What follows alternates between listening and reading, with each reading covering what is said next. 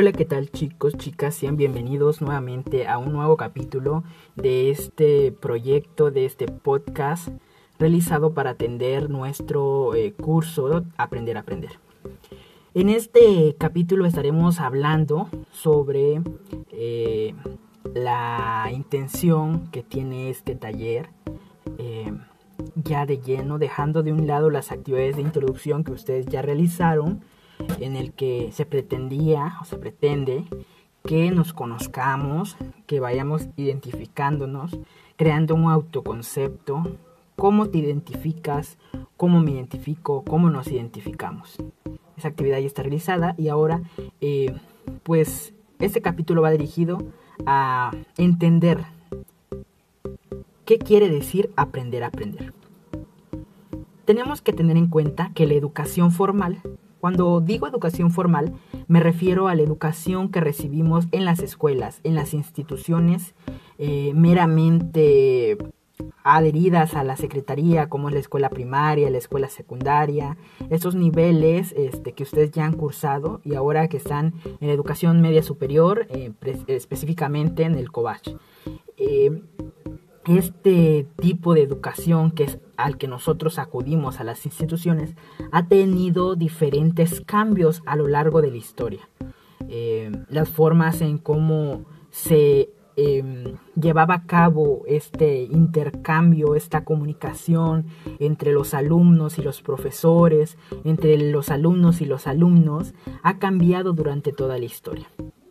Eh, haciéndoles un poco de historia para que conozcan este contexto, eh, la, educación ha pasado por, digamos, paradigmas eh, que se refiere a formas de ver, formas de entender la educación precisamente de entender la forma en que aprenden o en cómo se debe de llevar a cabo la educación en un salón de clases.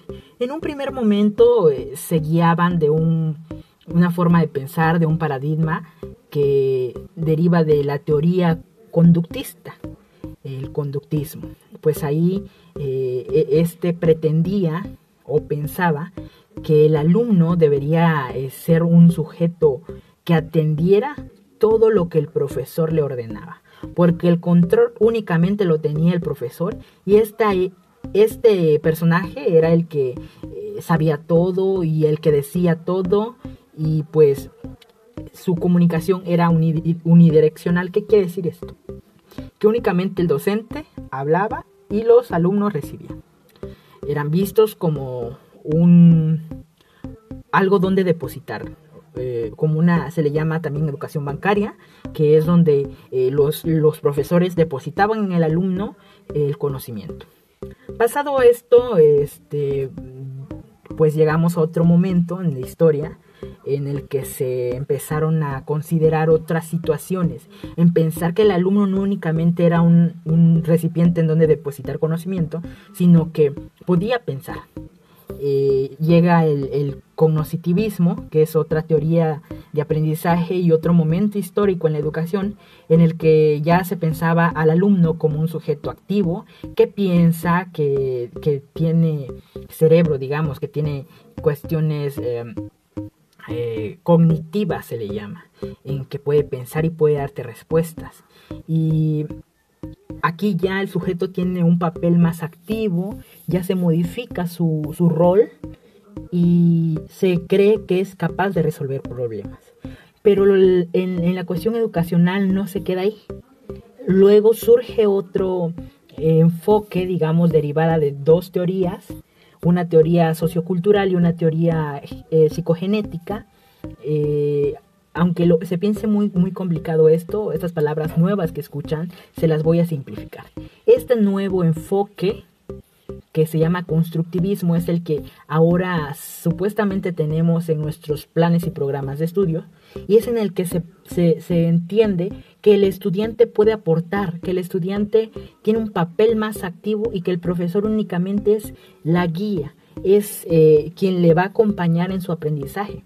Y para esto el alumno tiene que desarrollar ciertas eh, habilidades, ciertos conocimientos que le permitan ser el que eh, vaya, eh, vaya, que tenga las riendas de su aprendizaje. En este sentido, se supone que ustedes como estudiantes y que todos los estudiantes de cualquier nivel educativo tengan el papel principal en la educación, en su educación formal, en su educación dentro de la escuela. Entonces, una de estas habilidades es la metacognición. La metacognición tiene que ver con esta habilidad de guiar su conocimiento, de conocerse a sí mismo y poder eh, encontrar las mejores maneras de aprender.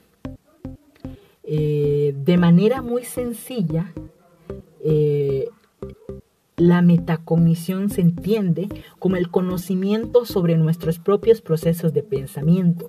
Y aunque suene de repente un tanto sencillo, es una, una de las competencias o de las habilidades más difíciles de desarrollar y que precisamente en, los que están dentro de este debate de, educación, los que estudiaron pedagogía, los que estudiaron educación eh, y estudian todo este, este, esta área, pues de, repente surgen muy surgen muchas especulaciones y surgen muchos comentarios de que es casi imposible desarrollarlo, pero pues no, yo pienso que nosotros podemos dirigir nuestro aprendizaje y podemos conocernos, pero que no va a ser algo que se termine, sino que tenemos que ir trabajando.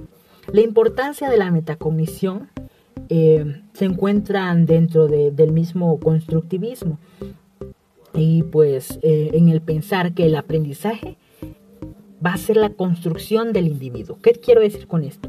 Que ustedes mismos van a ser quienes vayan construyendo su camino, van a construir su aprendizaje y no va a ser eh, responsabilidad o tarea del profesor, porque la tarea del profesor es acompañarlos, brindarles las herramientas necesarias, pero ustedes tienen que tomar las riendas de ese, de ese aprendizaje, digamos.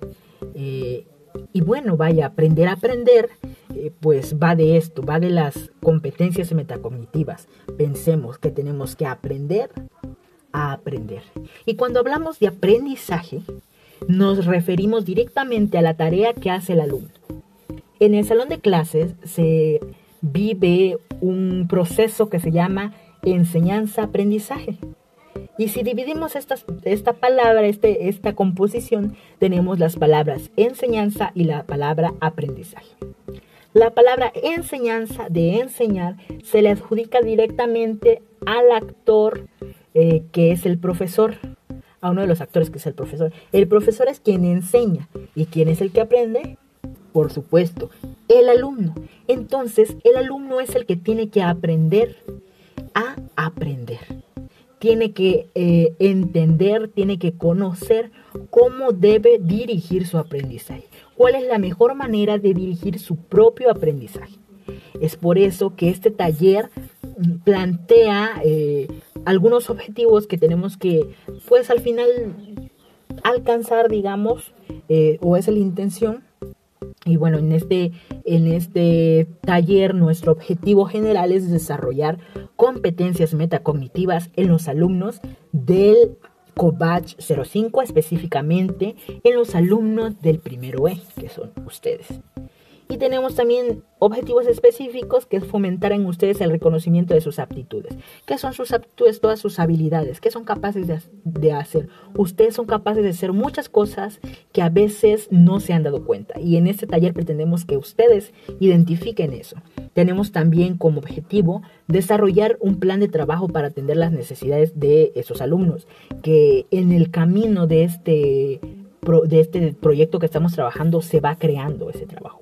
Ese plan de trabajo ya está hecho, se está adecuando a sus necesidades porque sabemos que no todos tienen internet, que no todos pueden acceder a la plataforma, o no todos pueden ver videos o diferentes situaciones que como siempre les he dicho, tienen que hacérmelas saber para que las tomemos en cuenta. Y también este, los vamos a, proveer, más bien los voy a proveer de recursos didácticos adaptados a ustedes.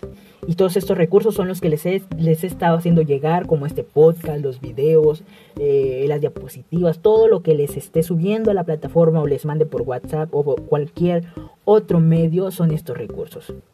Eh, por supuesto que también tenemos metas que vamos a ir completando de acuerdo a lo que vayamos trabajando.